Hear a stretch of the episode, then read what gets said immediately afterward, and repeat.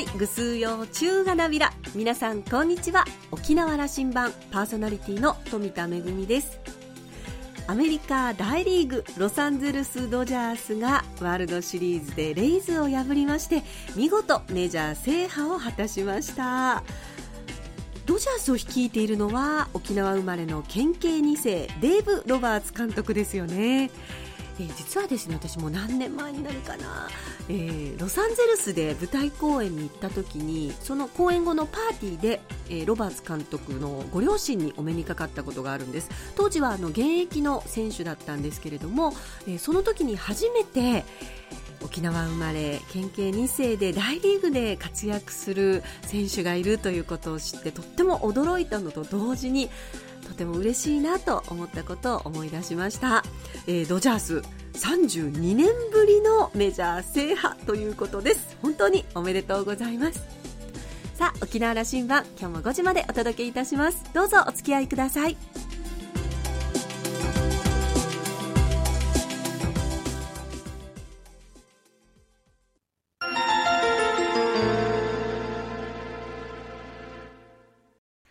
那覇空港のどこかにあると噂のコーラルラウンジ。今週は文化放送ディレクターの清水克彦さんとラウンジ常連客で沖縄大学地域研究所特別研究員の島田克也さんのおしゃべりです。清水さんは1962年生まれ愛媛県のご出身です。早稲田大学教育学部を卒業後東京のラジオ局文化放送に入社。報道や編成、制作部などで勤務し、政治を中心に様々な分野の番組制作を手掛けてきました。世界各地からの中継リポートも数多く経験されていて、特にアメリカ大統領選挙の取材は1992年から毎回精力的に取り組んでいます。コーラルラウンジには大統領選挙のたびにお越しいただいてお話を伺っています。残念ながら今回はコロナ禍で渡米を断念せざるを得なかった清水さんに間もなく始まる今回の選挙の動向をお聞きしました。この選挙の結果は世界を大きく変える可能性もあります。さてお二人の見通しはどうなっているのでしょうか？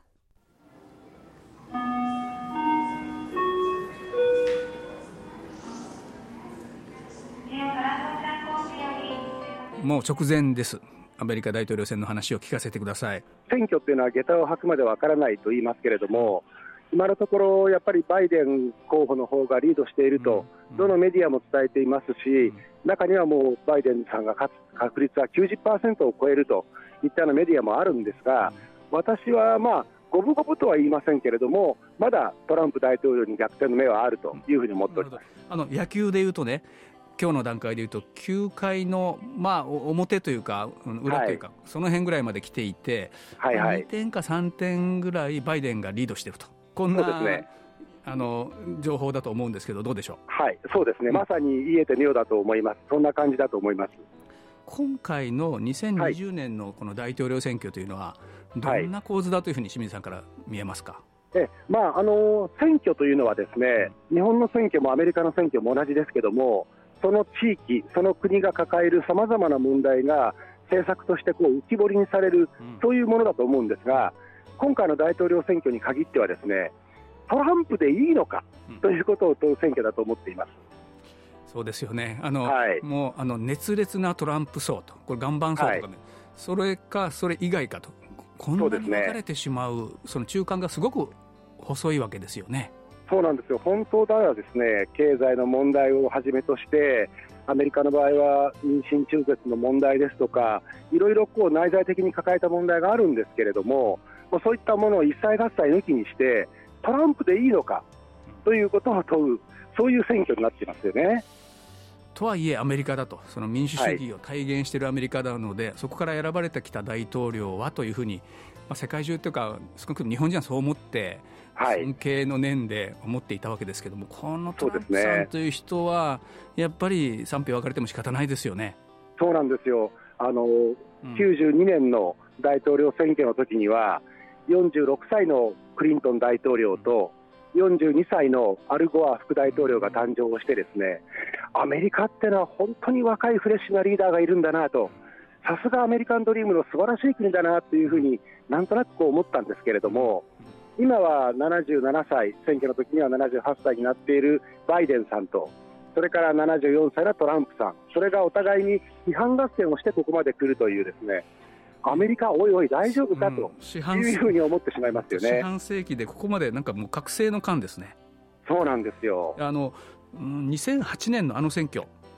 オバマさん勝った時ですね。はいあの時までまだやっぱりあの再生していくんだという印象が、はい、アメリカって変わる時は変わるんだなという印象を我々にもたらせましたけども、はいはい、ここ2020年効果という感じですよね。そうなんですよね。あのいやもう一つ中国がね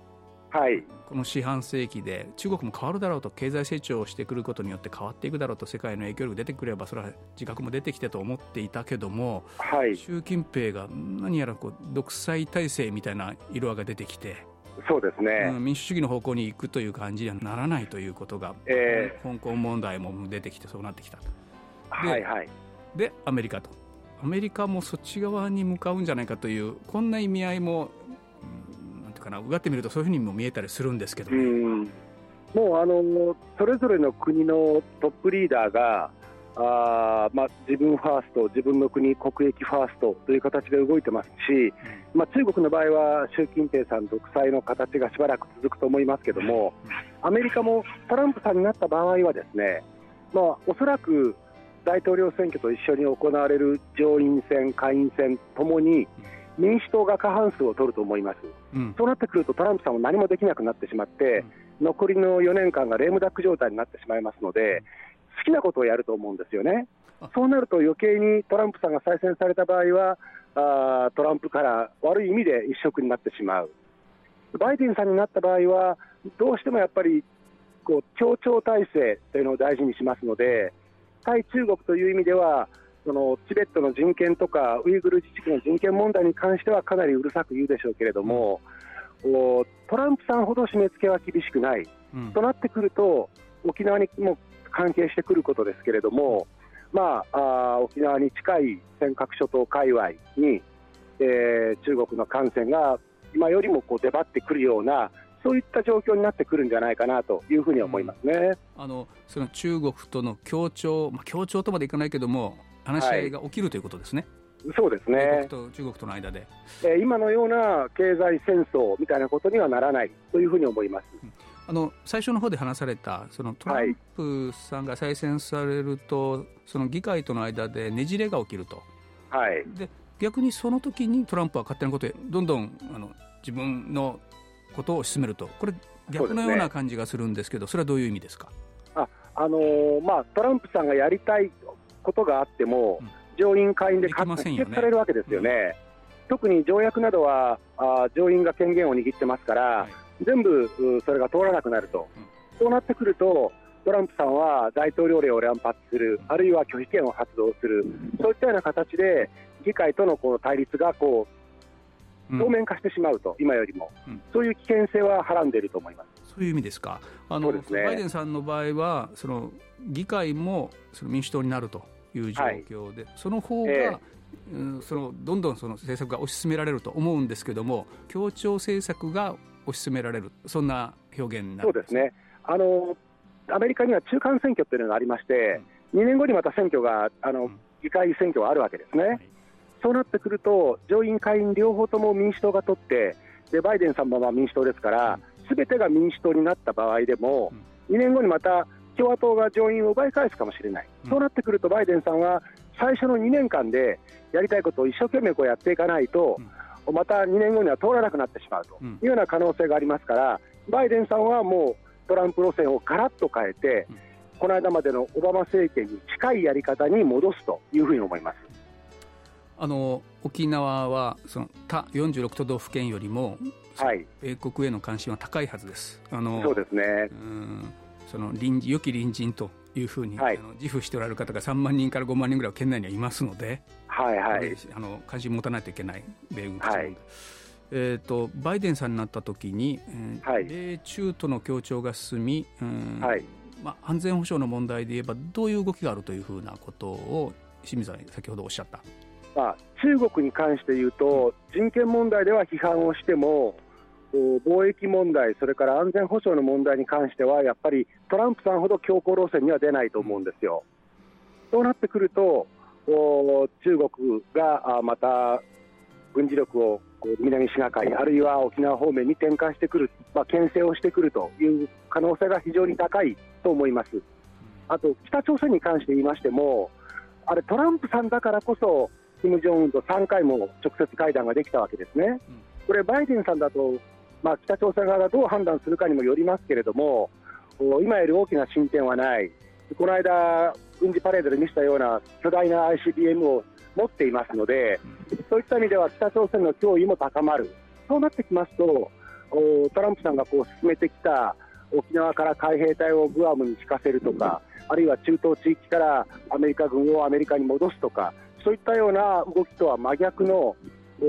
沖縄という、まあ、あベース、基地が持つですね重要性がもっとバイデンさんになった方が高まってくるんじゃないか、そんな気がします。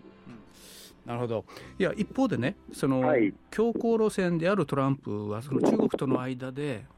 不測の事態が起きる可能性が高まるんじゃないかと、これ、ものすごく心配なんですよ、はいはい、そのあトランプさんだった場合ですね、うん、自己的なね、えはいはい、その小さな問題が大きなあの紛争につながると、これはもう戦争の常ですから、小さなこと、ね、これは心配、そこのところはどうですか？うん、そういった意味ではあの、大きな戦争につながるリスクっていうのは、バイデンさんの方が回避されると思います。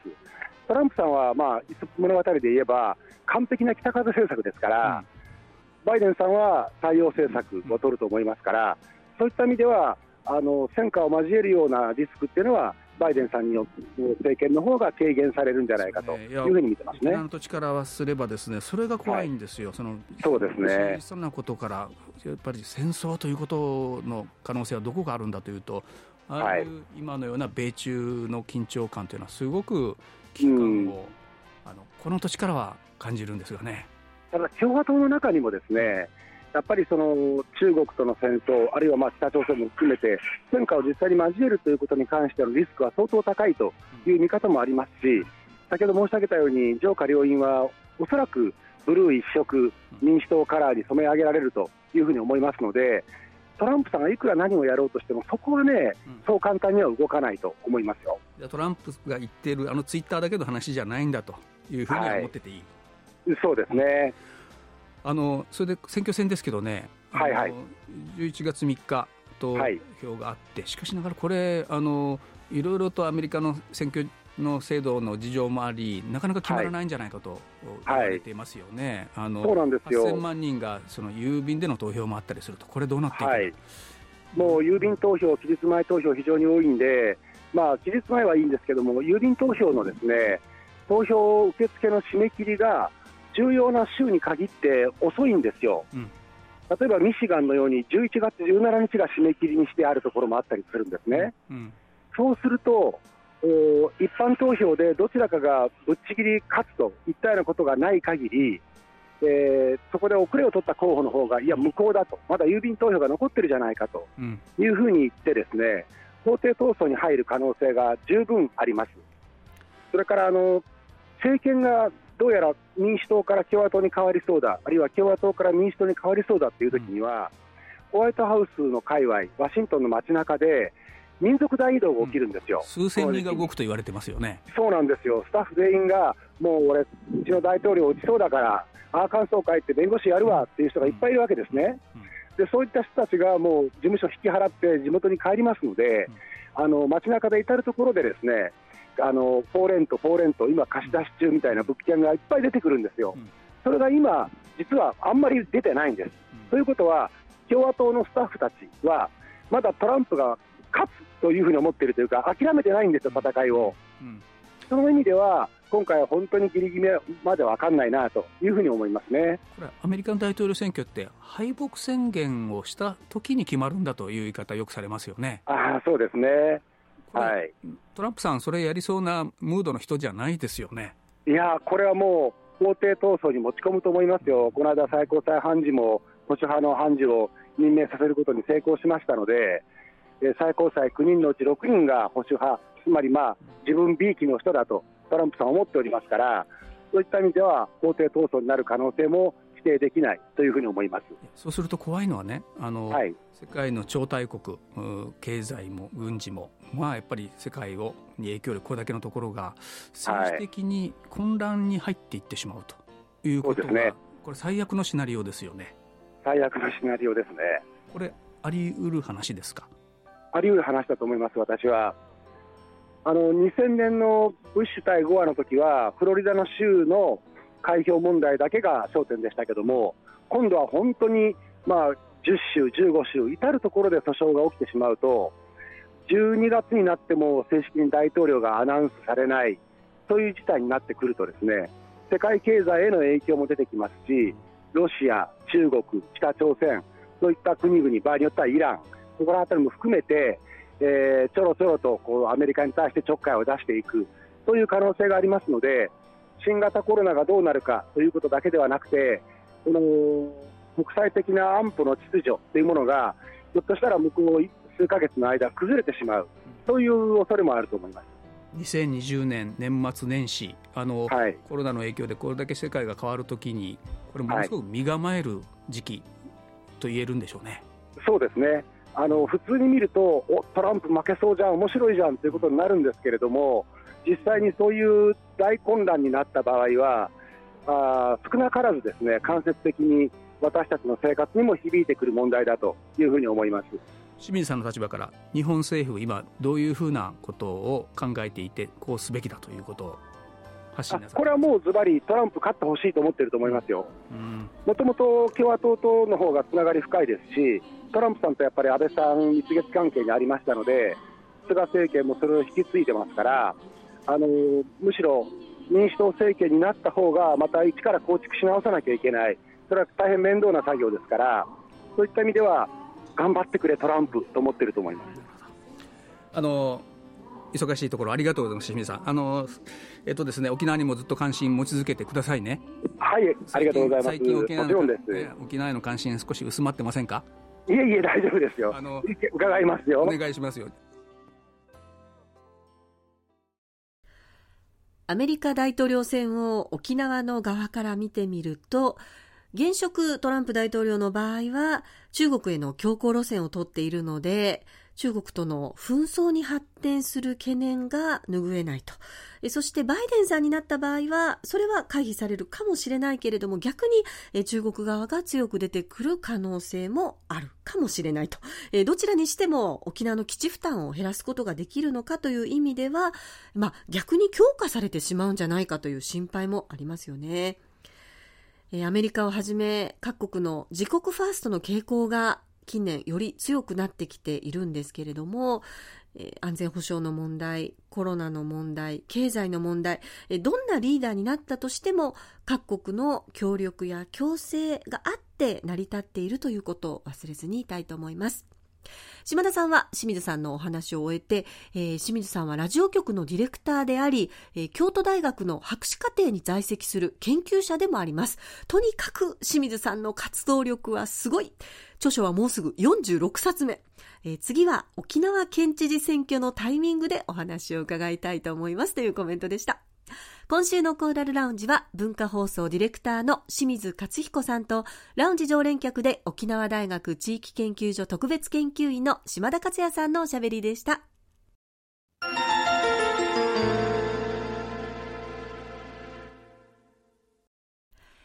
めぐみのあしゃぎだよりのコーナーです。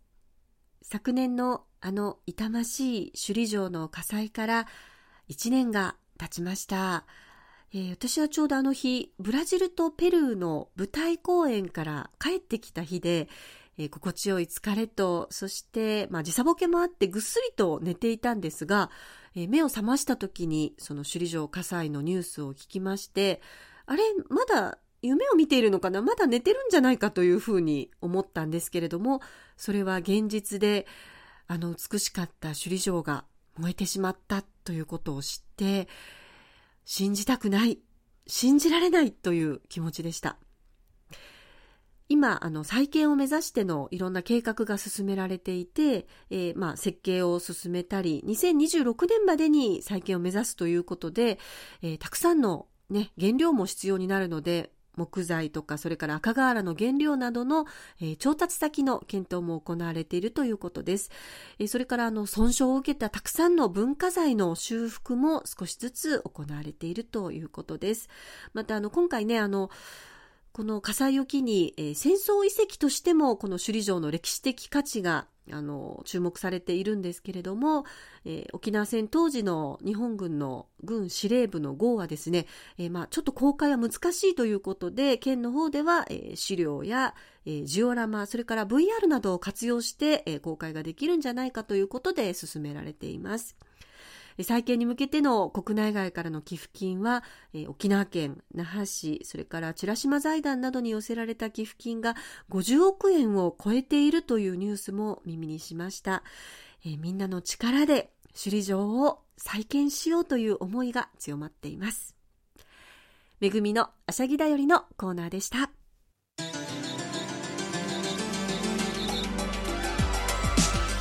ラジオ沖縄ではラジコでの配信を行っています。スマートフォンやパソコンでのリアルタイム聴取のほか1週間の振り返り聴取も可能です。また沖縄羅針盤の過去の放送音源はポッドキャストでも配信していますのでラジオ沖縄のホームページからアクセスしてお楽しみください。沖縄羅針盤今週も最後までお付き合いいただきまして一平二平デービル。パーソナリティは富田恵でした。それではまた来週。